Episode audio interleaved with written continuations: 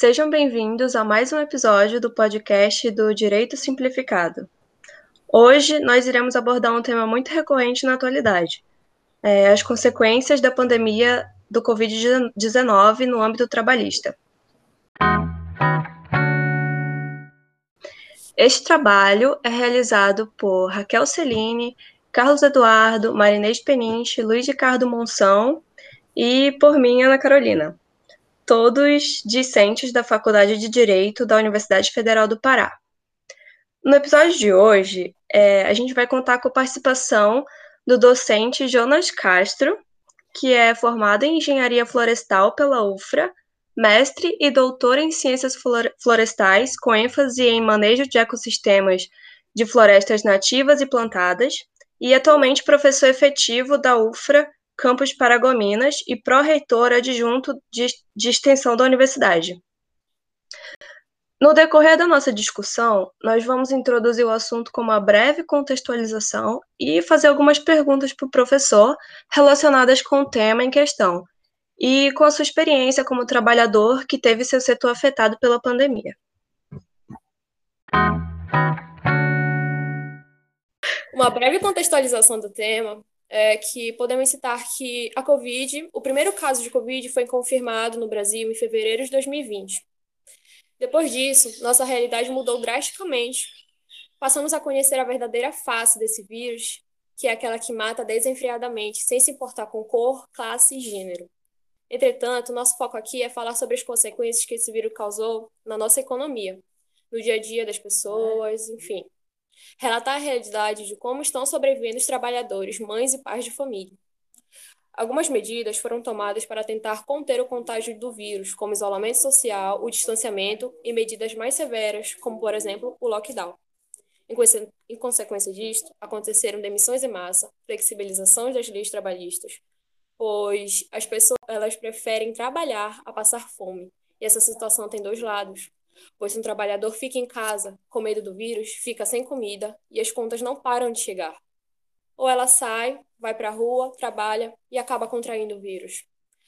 São essas situações que conseguimos ver, consegui conseguimos analisar diariamente e, e essas situações serão alvos do nosso debate de hoje com o professor Jonas Castro. Hum, é, olá, professor. É, é, um prazer ter a sua participação no nosso trabalho. Desde já, muito obrigada pelo apoio, muito importante. E, bom, eu queria fazer um comentáriozinho antes de perguntar, é, só para introduzir o assunto. É, bom, nós, como alunos e tal, eu também que estou vivenciando né, esse período difícil e tudo mais, eu comento e também escuto os meus amigos comentarem que é, o ensino à distância é uma coisa que está sendo muitas vezes cansativa. Pode ser exaustivo e também tem a questão da distração. Muitas pessoas não estão acostumadas a ter que lidar é, com o ensino é, em casa, né, do jeito que está sendo agora é, para muitos é uma coisa inédita, assim. E eu sei que os professores também têm dificuldades nesse quesito, porque tem uma pessoa que mora comigo, que é professora é, na escola técnica, no curso de é, técnico em enfermagem, e ela, é, a minha mãe, né, ela tá tendo muita dificuldade com isso. Eu vejo ela fica muito nervosa às vezes, porque os professores têm a preocupação de que eles pensam se o aluno vai achar interessante, se o aluno não vai achar cansativo. Tem também a questão da postagem das aulas, da produção de conteúdo, é, criação de atividades, tudo isso eu ajudo ela e tal, e mesmo assim ela tem dificuldade. Eu sinto que é, muitos professores também podem ter isso, né? Eu acho que, assim, todo professor, principalmente professor universitário, é, deveria ter acompanhamento de um monitor, né, para ter uma pessoa para auxiliar nesse processo, já que são vários os desafios que as pessoas estão tendo que enfrentar com é, novas tecnologias, por exemplo, que muitos não, não tinham contato antes, é, com o manejo das plataformas, etc. Então, é, a gente queria que o senhor comentasse um pouco sobre como está sendo a sua experiência e quais desafios o senhor está é, tá enfrentando né, durante esse período difícil. Tá certo, Ana. É, primeiramente, obrigado pelo convite de vocês, tá? Obrigado, Raquel, Marines, Carlos. É, primeiro, parabenizar pelo desempenho, por essa atividade, que é uma atividade eminentemente de extensão universitária. Né? Acredito que vocês tenham esse projeto cadastrado na Proreitoria de Extensão aí da UFPA. Se não está, por favor, encaminhe, porque a universidade precisa dar visibilidade para essas ações, que também são ações de enfrentamento à pandemia. Né? Vocês conseguem levar conteúdos de qualidade para que as pessoas e permitindo que as pessoas se beneficiem desse conteúdo estando nas suas casas. Né? Então, isso também são alternativas de enfrentamento à pandemia da Covid-19. Né? Então, Ana, assim, realmente, os desafios eles são gigantes para os alunos, para a instituição, para os professores, né? É, para a sociedade como um todo. Se a gente voltar um pouco no tempo, alguns meses atrás, antes de iniciar a pandemia, a gente já estava passando por um grande período de desconfiança, que é algo absurdo, do meu ponto de vista, das universidades públicas. Né? Então, que a gente, a sociedade precisava cada vez mais emergir dentro da, da, da universidade para saber o que, que a universidade faz. A universidade não faz só, só ensino, não é só sala de aula. A universidade faz pesquisa e muita pesquisa, faz extensão e muita extensão. Isso aqui é um exemplo deles. E ao longo desse período, a extensão universitária ela se mostrou pujante dentro da, da universidade, né? criando alternativas, trazendo webinários, né? outras alternativas e por aí vai. Né? Então, a, UFRA não foi diferente. A UFRA partilhou também desse momento de construção. Né? A, a UFRA, juntamente com outras universidades, por meio do governo federal, criou o programa Alunos Conectados, né, que distribuiu chip de internet e tal. Só que percebam, tudo isso é paliativo. Absolutamente tudo isso é paliativo. E a gente não teria como fazer diferente, porque nós fomos surpreendidos por uma pandemia que obrigou-nos a fazer o ensino remoto sem estarmos prontos para o ensino remoto. Né? Então, todos os professores sofreram isso, todos os alunos sofreram, porque não tem a cultura do ensino remoto. E isso de uma hora para outra foi imposto. Ou era isso, ou então a gente ia ficar para trás. E de fato, a gente precisava fazer um grande pacto institucional dentro da comunidade acadêmica para que isso fosse possível. Caso contrário, a universidade teria realmente né, que fechar suas portas e não teria como, como conduzir ao tempo da pandemia. Né? Então, é, é muito confuso, como a Raquel bem introduziu, é muito dicotômico essa história. Porque ou você sai de casa para ir trabalhar, para trazer o sustento para sua família. Você vai se expor ao vírus, né? Você pode trazer esse vírus para dentro de casa e etc. Então, assim, é, é, é uma faca de dois gumes que o trabalhador ele precisa fazer, ele precisa interpretar, né? E, logicamente, com consciência, as pessoas precisam evitar as aglomerações desnecessárias. Isso sim não contribui nem para a economia, nem para o desenvolvimento de saúde pública, para absolutamente nada. É, porque aí sim a gente está disseminando de uma maneira muito mais feroz e favorecendo é, mutações de vírus, e aí a gente pode ter um problema de saúde pública muito pior. Né? Então, voltando um pouco mais para os desafios da universidade, é, a UFRA ela criou alguns cursos de formação EAD a gente sabe que um curso de formação EAD ele não se faz da noite para o dia, principalmente quando você tem universidades, é um corpo docente de professores mais experientes que já têm uma certa idade, e isso causa uma dificuldade maior para que os professores possam se adaptar a uma tecnologia que eles não eram adaptados anteriormente, que não era do cotidiano deles. Então você começa a ter mentes brilhantes que não conseguem se expressar através de uma tela de celular, através de uma tela de computador. A gente começa a ter alunos brilhantes que vivem numa periferia, que vivem em comunidades afastadas, onde não tem acesso à internet. E de que adianta o nosso chip de internet? De que, que adianta tudo isso? A gente sabe, a universidade e o governo é sabedor de tudo isso. Né? São sabedores. Mas a situação é que a gente precisava criar alguma alternativa. E a pandemia, ela veio para mostrar o quanto a nossa sociedade é excludente.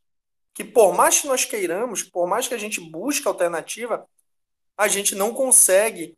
E eu não sei também é, até que ponto isso é utópico ou não, até, até quando a gente vai conseguir essa igualdade, ou essa pseudo-igualdade, ou essa igualdade utópica né, dentro da nossa sociedade.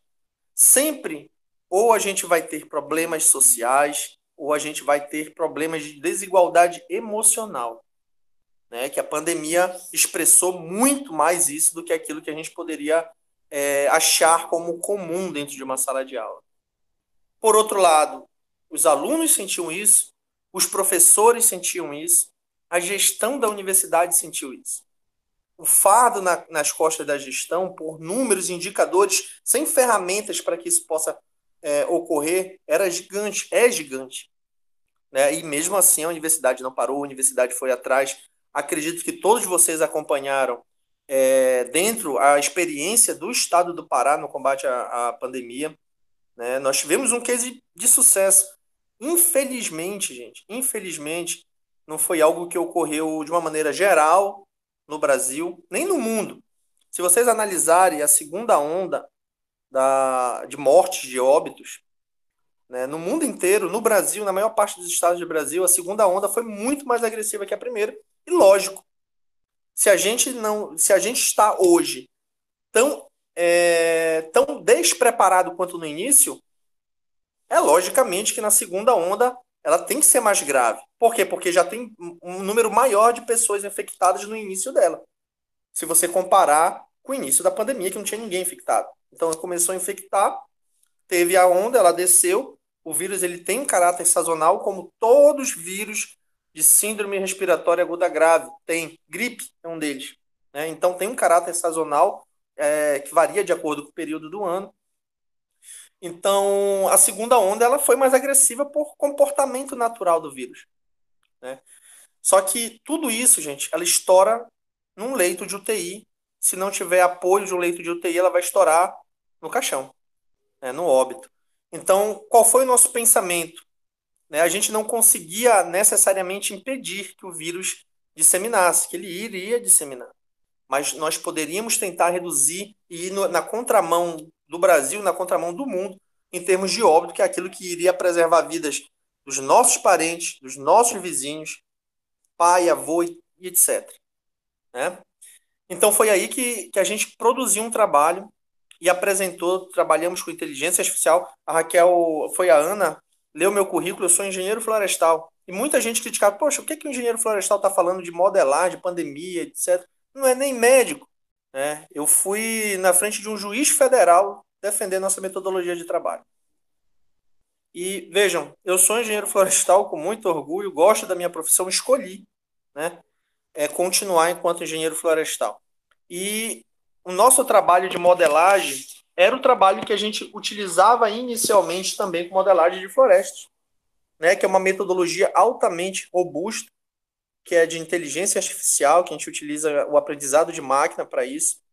E ela se comportou perfeitamente na modelagem dos fenômenos. E aí e isso começou assim muito rápido num teste que eu fiz num computador e depois eu fui atrás fazer minhas revisões de metodologia, bibliográfica, etc. E a gente viu que não é novo, o mundo inteiro já fazia isso em momentos passados. Só que existia um modelo epidemiológico que se chama SIDR, que é de sintomáticos, óbitos, recuperados e infectados, né? Isso que se chama SIDR, vai para o inglês. É, então a gente observou que a SIDR estava exponenciando, ele mostrava um cenário muito mais catastrófico do que aquilo que a gente estava vivenciando e, e, o de inteligência, o modelo de inteligência artificial estava muito bom.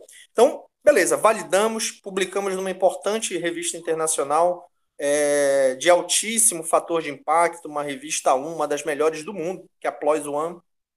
Né? Publicamos a metodologia lá e ela começou as pessoas começaram a olhar, de fato, poxa, esses caras, né, eles estão falando alguma coisa que é coerente. O nível de assertividade da pesquisa foi para 95 a 99% de acurácia. E a gente começou a entregar para o governo do estado, com 15 dias de antecedência, a projeção de leitos de UTI para cada região de saúde. Por quê? A gente começava a observar essa projeção. Em 2020 fizemos também, só que a gente fez num estudo baseado numa metodologia de Harvard. Só que a metodologia de Harvard ela utilizava a quantidade de óbitos para projetar leitos de UTI. Só que aí a gente começou a ver que a, a, o estado do Pará estava indo diferente. Então a gente precisou adaptar nossa metodologia, utilizamos a própria base de dados do sistema de regulação de leite do estado. Né? Aí a CESPA entrou junto conosco. É, o processamento de dados ele é super pesado, ele não roda em computadores comuns. Né? Então a CESPA ofertou um, uma máquina, um computador servidor muito mais potente para poder rodar. Né? E assim a gente conseguia, com 15 dias de antecedência, falar para o Estado onde é que ele deveria colocar os seus leitos. Por que isso, gente? Porque os nossos parentes, os nossos amigos, pessoas mais pobres que chegariam sem respirar, precisando de oxigênio de um leito de UTI, o leito estaria lá. Né? Então, é aí que mora a significância do nosso trabalho. Só que, logicamente, com tudo isso, se eu estou projetando leito para um, uma região de saúde, ela aumenta ou diminui, a gente tem uma magnitude do impacto da doença lá. Né? Então, em função de tudo isso, o governo do estado, toda semana, nós nos reunimos com o governador. Né? Eu, particularmente, faço parte do comitê é, de enfrentamento da Covid-19 do estado do Pará. E dentro desse comitê a gente debate e apresenta a tecnologia necessária, as informações técnicas científicas para que o governador possa, juntamente com seus secretários, tomar a decisão sobre bandeiramento. Que isso vai impactar na locomoção de vocês, isso vai impactar também no, no bojo da matéria que a gente está discutindo hoje, que é se o, o trabalhador ele, ele tem que ficar recluso por uma razão ou outra, pode ser é, entrar, aumentar o desemprego, pode diminuir o desemprego, as pessoas têm que se reinventar. A tecnologia ela está aí também para colaborar com esse processo. Então, tudo isso né, é reflexo de um trabalho que a gente tem que fazer com muita responsabilidade. Sabemos de tudo isso sobre a dicotomia do, do trabalhador que tem que sair, que tem que se expor ao vírus, né, mas sabemos também da principal responsabilidade que a gente tem que ter, que é com vida das pessoas, tá? Ana, eu acho que eu acabei evoluindo muito, né? Mas fica seu critério aí.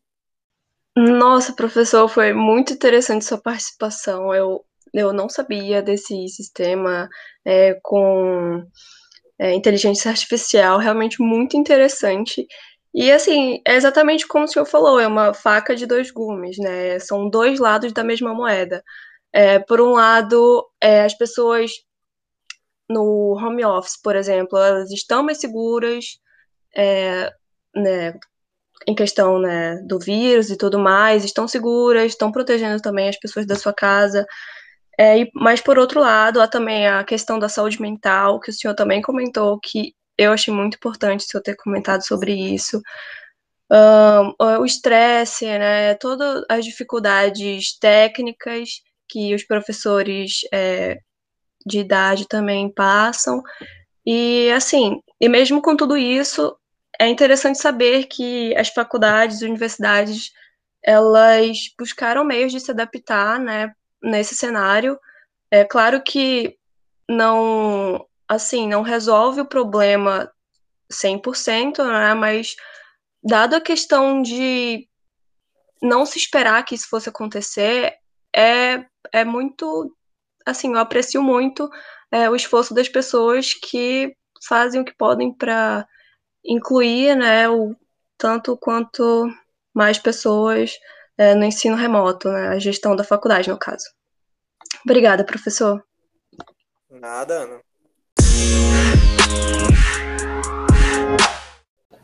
É, primeiro, é, professor, obrigado por ter aceitado nosso convite.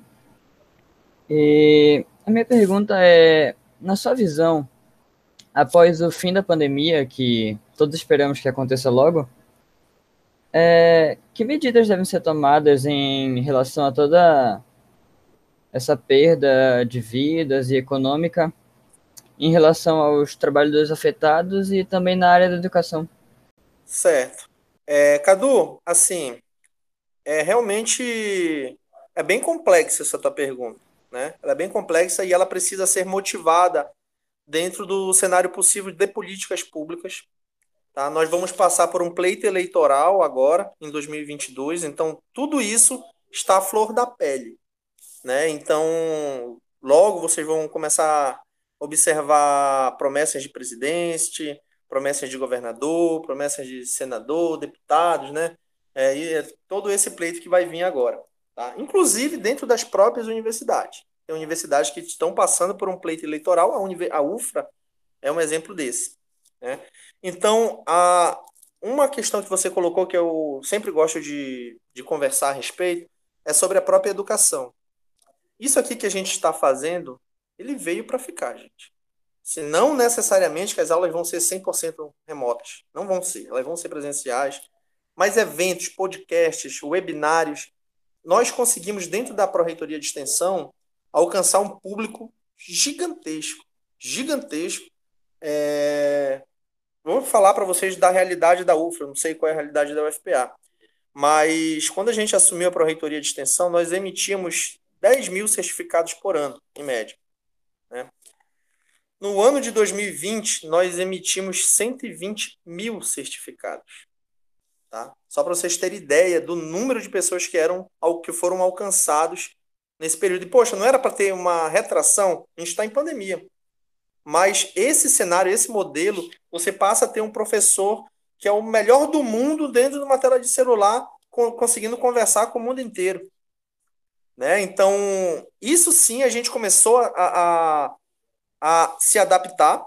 Né? Isso, as reuniões, por exemplo, reuniões em Brasília, não tem mais a necessidade da gente estar deslocando é, rotineiramente para Brasília para reunir dentro dos ministérios. A gente pode fazer isso por essas ferramentas remotas. Né? Então, uma questão na educação que eu acho que vai veio para ficar realmente é essa questão do remoto, de atividades remotas, não que vá substituir o presencial, não vai. Né? Mas ela também veio para contribuir e somar e, quem sabe, se manter de forma aditiva. Então, nós precisamos observar isso com muita cautela. Ela economiza muito recurso, mas a gente precisa investir. A gente precisa investir, e isso a gente já está trabalhando na UFRA também, que são os kits, né? A gente chamava de kit youtuber, né?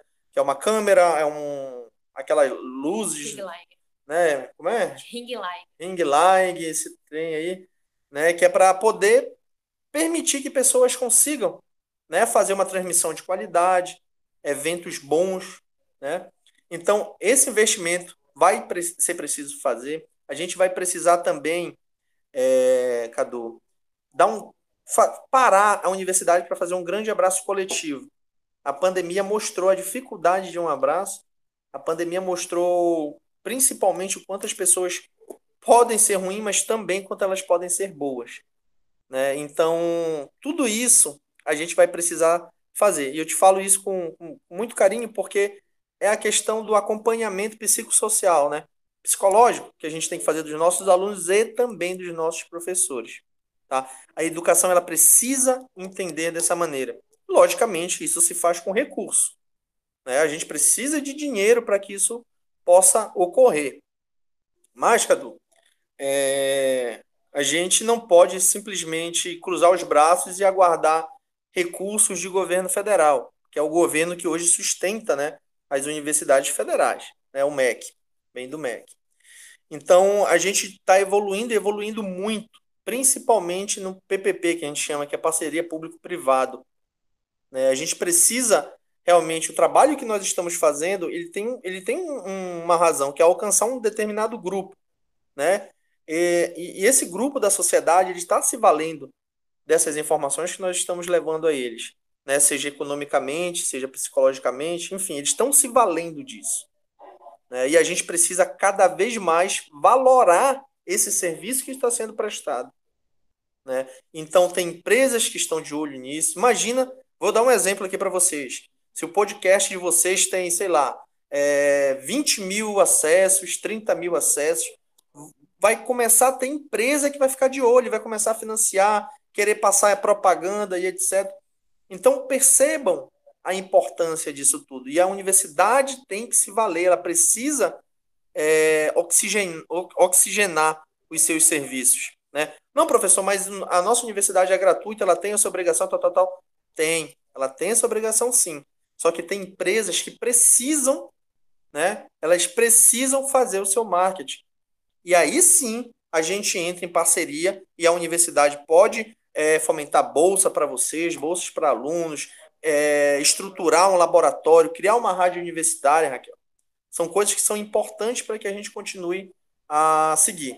Tá? Então, a, a modelagem da educação que eu acho que ela vai ter que ocorrer é no sentido do ensino remoto mas principalmente na capacitação, aí sim a gente vai ter tempo para fazer isso com calma. A gente tem que equipar nossos professores, nossos alunos, nossos laboratórios, para que esse ensino remoto ele seja mais gradual, né? E que a gente possa realmente alcançar nosso objetivo, que é formar alunos de qualidade, profissionais de qualidade para atuar aqui na nossa região amazônica. É, os trabalhadores afetados, a gente precisa de injeção na economia. Não tem jeito. Precisa, a gente precisa realmente é, criar novos nichos de trabalho. Isso vai ocorrer, tá? Isso naturalmente vai ocorrer, é, as atividades presenciais voltando, as pessoas vão voltar também para alguns nichos de ocupação. Só que a gente vai encontrar um, um mercado quebrado, um mercado que conseguiu financiamento para pagar suas dívidas urgentes, mas que está devendo esse financiamento agora, porque não é fundo perdido. Então a gente precisa de injeção de recursos na economia. E isso sim é uma, é uma magnitude muito grande. Tudo isso ronda em torno do dólar, do valor do dólar. A gente importa muito mais do que a gente exporta. Então a oscilação do dólar varia e a oscilação do dólar impacta diretamente na nossa vida, em tudo aquilo que a gente compra. Você sai para comprar um celular, tá mais caro por conta do dólar. Você vai comprar um carro, e o carro ele é um exemplo muito clássico para esse momento. Poucas pessoas estão né, comprando carro nesse momento de pandemia. Só que o valor do carro está altíssimo, altíssimo por conta da alta do dólar. Né? Poucas pessoas é aquilo que a gente acha, né? Vai numa concessionária e vão falar totalmente contrário para vocês. Mas teve outros setores que foram abastecidos. O setor do agro é um setor que está em alta, né? é um setor que está realmente é, subsidiando é uma boa parte do PIB nacional, né? Sempre por muito tempo fez e agora continua também, né? O setor tecnológico, então, assim, gente, é, são, são é, partes que estão sendo oxigenadas agora. E ao fim da pandemia, a gente tem uma tendência, ao longo do tempo, ao longo prazo, isso não é de imediato, de voltar a um certo equilíbrio. E lógico vai ser uma briga de forças de mercado. Né? Aí entra brigas políticas também. Tem políticos interessados em determinado nicho de mercado, porque é o grupo eleitoral que o apoia, etc. Então eles começam a esse jogo político, porque tudo roda na nossa, no nosso estado, na nossa nação e no mundo em torno de política, de interesses políticos. Né? Então tem grupos que direcionam para uma determinada atividade, grupos que direcionam para outros. Então, o mercado de trabalho, após isso, ele vai equilibrar? Vai. Mas pode ser que tenha é, determinados setores que tenham mais dificuldades que outros. Mas para que tudo isso possa reverberar dentro da casa é, de vocês, que os pais, as mães possam sair para trabalhar vocês, a gente precisa de injeção de recursos na economia. É, fazendo só um comentário, um adicional, é, trazendo agora para o período de pandemia, é, alguns setores foram, como o professor falou, alguns setores foram sofreram uma, um, um, aumento. Por exemplo, os, o, a uberização né, cresceu, uh, o delivery. Praticamente tudo que a gente precisa chega na nossa porta de delivery. Né? A, a facilidade, as coisas chegaram ao nosso celular. Então, o setor tecnológico cresceu e muito, gente. É, é isso.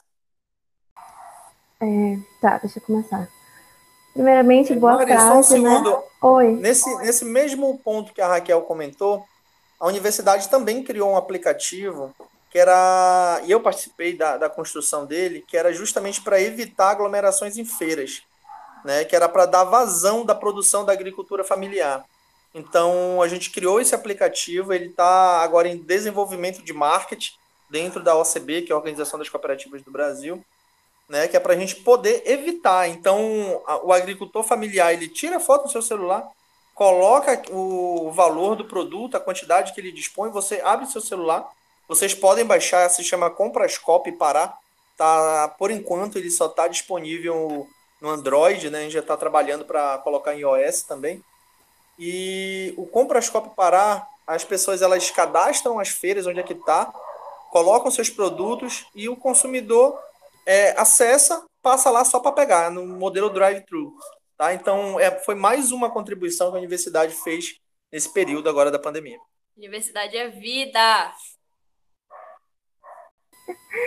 Eu vou, eu vou mudar um pouco a minha pergunta, porque a conversa está indo para uma direção totalmente diferente do que eu havia pensado, né? Mas eu posso também perguntar para o senhor. É, eu fiquei pensando aqui com as perguntas do, da Ana e do Cadu em relação ao que é o serviço essencial, né? Porque alguns, alguns setores eram considerados essenciais e outros não. Então eu queria saber do senhor como é que é feito essa análise do que é, por exemplo, no lockdown, né? Algumas, alguma, alguns setores fecharam, outros continuaram abertos com restrições, é claro.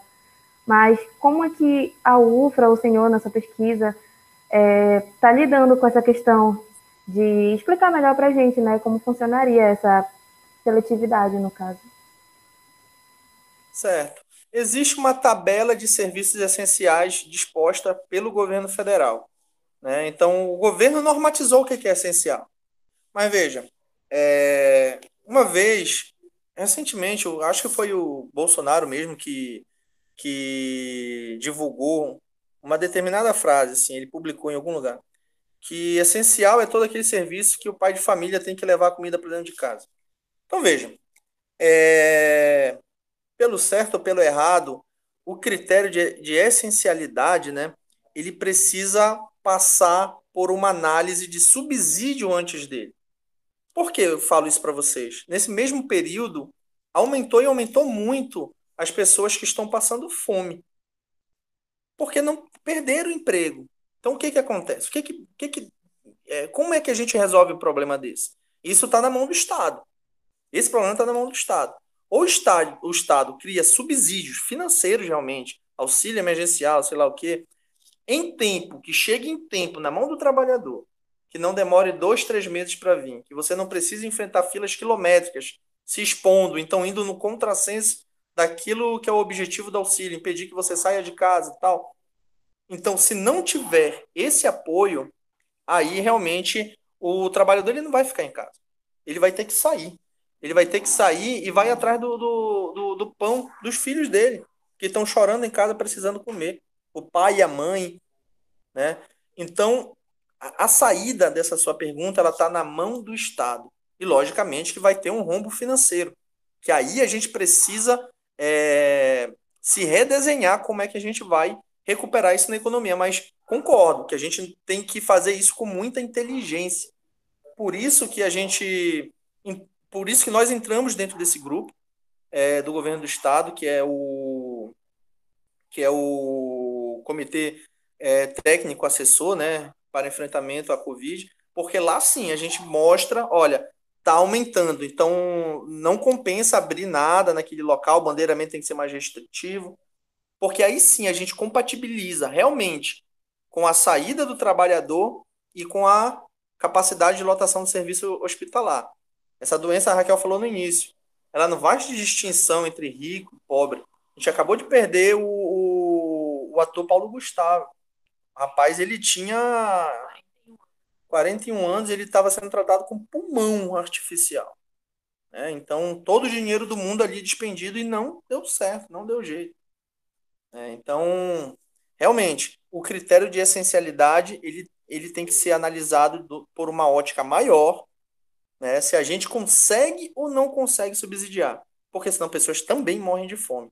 Né? Então, tem, a gente tem que ter um equilíbrio muito sensível. O comércio tem que oxigenar? Tem, tem que oxigenar. As pessoas tem, tem trabalho, por exemplo, os profissionais de saúde. Com certeza são essenciais. Né? São essenciais. Beleza, vamos lá. As pessoas na feira são essenciais. O que mais? A Raquel vai perguntar, tio, o seu trabalho é essencial? Eu vou falar, é essencial. Pesquisador. Entendeu? Então, assim, o critério de essencialidade, ele é muito intrínseco e ele é muito macro para ser discutido num decreto, numa folha de papel. Né? Ele tem que vir coadunado com outros, com outros subsídios, eu volto a falar para vocês. Essa é a opinião minha, não é a opinião da UFRA, não é a opinião do grupo que eu represento, é opinião minha. Tem que vir com apoio do Estado financeiro. Se você quer que aquela pessoa fique em casa, porque não é essencial o trabalho dela, ela vai ser demitida. E como é que ela vai comer? Então você tem que apoiar financeiramente. Se isso não ocorrer, e eu falo apoiar financeiramente, no tempo certo, né, da maneira correta, não adianta a gente apoiar financeiramente três meses depois. Vocês não passam cinco dias sem comer. É, então, precisa apoiar de uma maneira correta. Você faz um lockdown aqui na região metropolitana de Belém. Podem fazer um lockdown. Né? A maior parte da nossa população é pobre. Vive em periferias. Vão no, em pleno lockdown né, no centro desses centros periféricos para vocês verem. Não tem, gente. As pessoas saem para trabalhar. Né? As pessoas saem para trabalhar e você faz uma taxa de isolamento lá em Nazaré, vai estar em 60%, 80%. Poxa, bacana, tá? Mas e a grande massa? Tá? O pessoal está saindo porque precisa. Né? É necessário? É necessário. Ninguém faz porque quer. Ninguém faz porque quer lockdown. Né? É necessário porque o sistema hospitalar está sobrecarregado, está na beira do colapso. Graças a Deus, no estado do Pará isso não ocorreu. Né? Tiveram esforços gigantes, inclu inclusive de, de planos particulares, isso a gente precisa ressaltar. O apoio que foi dado, né? teve hospitais particulares que abriram hospitais de campanha. Né? O governo do estado também abriu hospitais de campanha. Graças a Deus não desmobilizou isso daqui, que foi uma grande retaguarda para quando aumentou a segunda onda. Né? Então, é, Marines, é... Marines, né? Marinês. Marinês, perdão. A resposta para você, ela precisa ser analisada por uma ótica maior, né? Não é numa folha de papel, num decreto único e frio que a gente pode definir essa essencialidade. A gente precisa, sim, né, regimentar, colocar em lei e tal, mas a gente precisa subsidiar aquele camarada que a gente disse que não é essencial porque senão ele não vai conseguir colocar o pão dentro da casa dele e a família dele não vai conseguir comer e vai morrer de fome. Tá? Complementando o que o professor falou, é, o governo federal tentou, né, tenta com o auxílio emergencial é, fazer uma injeção na economia, fazendo o dinheiro rodar, circular. Entretanto, é, 600 reais, 150 reais, gente, é, não, não é uma compra para uma semana. 150 reais, uma família de quatro pessoas passa uma semana. A inflação está altíssima. Então, essa necessidade do trabalhador sair é por fome. É por fome. O, o, o valor da carne, o valor do frango, o valor de um arroz e de um feijão está nas alturas. A inflação está gigantesca. Então, é, é, é muito complicado falar sobre, falar a simples frase fique em casa, se você não, não tem as mínimas condições para ficar em casa. Né? É, isso era um mantra, né? Todo mundo colocava uma hashtag. Hoje, hoje essa hashtag já mudou, né? Você não enxerga mais todo mundo falando fique em casa, fique. Não, se puder, fique em casa. Então é um mantra que foi mudado. Né? Se puder, fique em casa. Até porque é, pessoas que fizeram essa, essa hashtag Fique em Casa não são as pessoas que vivem a nossa realidade. São pessoas de outra classe social, são pessoas de outro. É, eu não queria falar essa palavra, mas de outro patamar. Porque a pessoa que fala isso é aquela pessoa que está lá na sua casa, no seu apartamento, com seu salário que todo mês cai lá na conta, com suas compras em dia. Não é uma pessoa que está aqui, que está aqui na periferia, que se alimenta do dinheiro que ganha no dia, que se alimenta da venda que ela faz. Então, querer é, julgar, querer taxar a realidade de todo mundo é, com a sua realidade não é eficaz. Não tem sentido isso.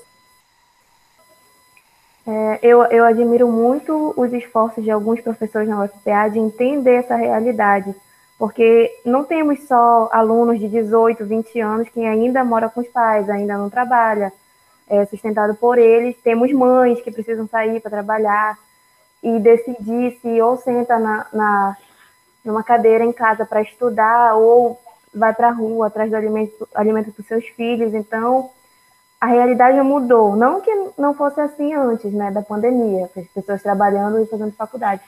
Mas há uma sensibilidade por parte dos professores, né, em estender o prazo da entrega de trabalhos e etc. Eu acho isso muito importante. Acho que também isso acontece na UFRA, né? O professor pode falar melhor. Mas o senhor respondeu a minha pergunta. É, muito obrigada. Muito obrigado você. É, acontece sim, né? A gente, a gente tem um universo de professores. A universidade ela é plural, né? A gente costuma falar bastante isso. Então tem pessoas de todas, todo jeito, todas as naturezas, etc. E assim é, é muito sensível, né? Esse limite, por exemplo, é, o professor ele está em casa, está num estresse gigantesco. Eu repito para vocês, eu não fico em casa, né? Mas é, que eu não posso.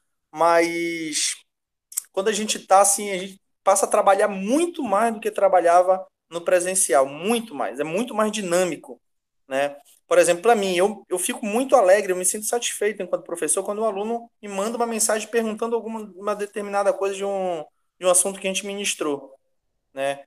Foi uma escolha de vida minha ser professor.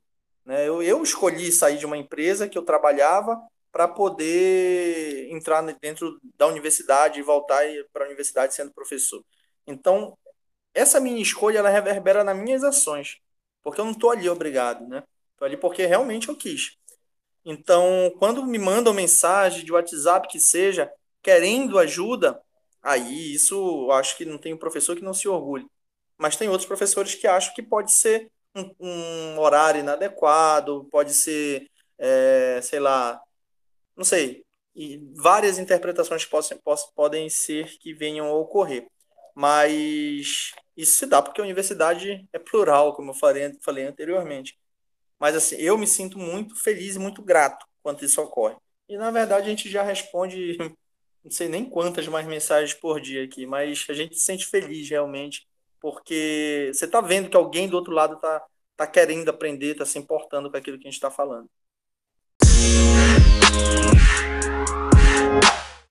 Uh, a Covid, ela surgiu, de, ela serviu de catalisador para as mais diversas é, desigualdades sociais, para, os mais, para ela servir de catalisador para mudanças no mercado de trabalho brasileiro. O aumento da informalidade, a flexibilização da CLT são alguns exemplos. São alguns exemplos e fatores que aumentaram o desemprego e a vulnerabilidade das pessoas. No ano, 2000, no ano de 2021, estamos vivendo o plano de vacinação nacional.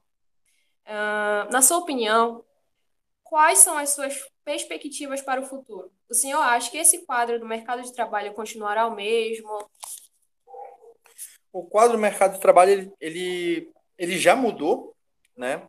É, a gente até conversou anteriormente sobre alguns pontos. Você mesmo citou a questão do Uber, né? E assim, só pegar Raquel, sem fugir do tema, mas lembrando todos vocês, é, muita gente, né? Muita gente, muitos de nós, muitos nossos parentes sobreviveram a uma Covid graças a, alguns profissionais como médicos, fisioterapeutas, que não são tão reconhecidos, mas são a, as pessoas que manipulam o respirador, não sei se vocês sabem, são, são os capacitados para poder fazer essa inserção do respirador no paciente. Os técnicos de enfermagem e os enfermeiros que não têm nem piso salarial definido por lei. Inclusive, isso está rodando agora numa PL na Câmara, né, para ser aprovado, estão batalhando para que seja aprovado o piso salarial dessas pessoas que trabalham 24, 26 horas direto. Né? Então, isso é algo que vai mudar também, Raquel. Esse mercado de trabalho vai mudar de, após né, esse período de pandemia. E a gente espera realmente que, que tudo isso fique ávido, que essa, essas alterações, essas necessidades que nós temos hoje por pessoas de saúde, né, por, por Uber, por, por outras categorias, que elas continuem ávidas e a gente não esqueça esses profissionais, né? É, as pessoas importantes que estão recolhendo nosso lixo. Ontem foi o dia do Gari. Quantas postagens vocês viram em prol né, dessa categoria. É uma categoria essencial que não deixa acumular lixo na frente das nossas casas, porque também vai virar um problema de saúde pública. Né? Então, tudo isso precisa ser oxigenado, precisa vir à tona. As profissões são importantes. Né? Nossas profissões são importantes. O direito, que eu sou até suspeito de falar que sou apaixonado por direito, né? hoje, como gestor público, a gente precisa saber e saber muito, né? senão a gente tem problemas sérios. O direito anda de mãos dadas conosco. Né?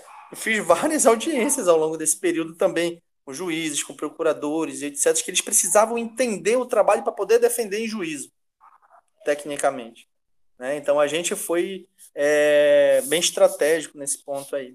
Tá? Mas o mercado de trabalho ele realmente está alterando nesse ponto, vai alterar mais ainda. E a, o meu recado é para que a gente não é, diminua, sabe, esse ímpeto que a gente está hoje, essa revolta no bom sentido, de querer melhorar as categorias. Tá bom? Muito obrigada pela sua participação, professor. É, eu só queria é, acrescentar um, um adendo, até para os ouvintes que talvez se interessem ou tenham curiosidade sobre o caso. É, eu tenho conhecimento de uma petição que você, se se interessar, pode assinar virtualmente, que é justamente sobre isso que vocês comentaram, sobre é, o, o teto salarial de enfermeiros, né, a, a favor do aumento disso, e a gente pode estar disponibilizando na descrição do nosso vídeo para quem tiver interesse. Muito bom, muito bom. É sobre o piso, né, dos enfermeiros. É isso, sobre o piso.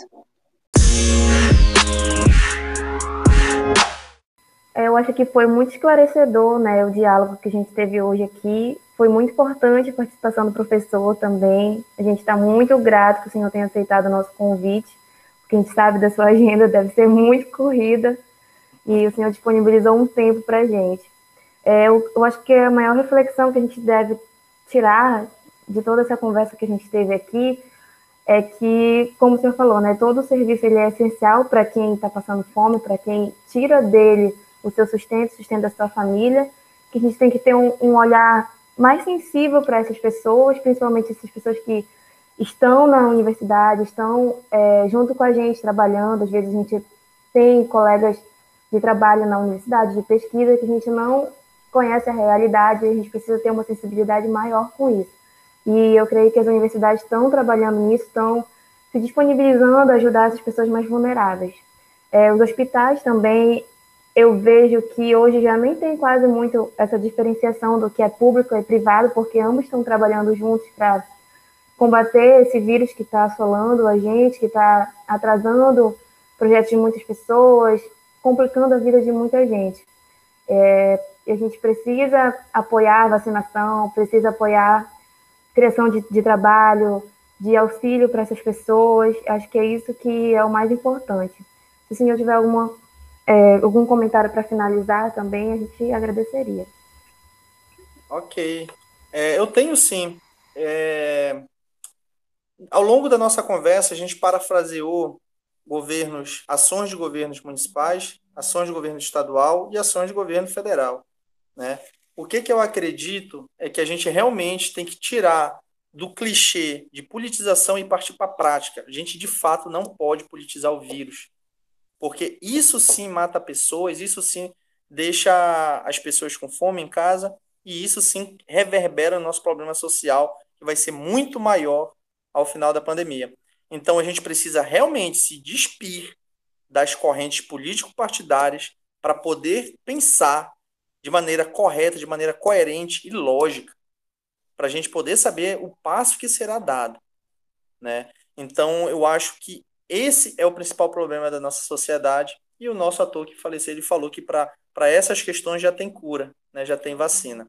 Tá bom? Então, muito obrigado. Foi um prazer realmente estar com vocês e contem comigo para tudo que precisar. É isso, gente. Obrigada aí, galera. Valeu, gente. É isso. É... Obrigado, professor, pela participação e obrigado, obrigado a quem, a quem assistiu ou ouviu até aqui. E espero que tenha sido interessante e que tenham gostado.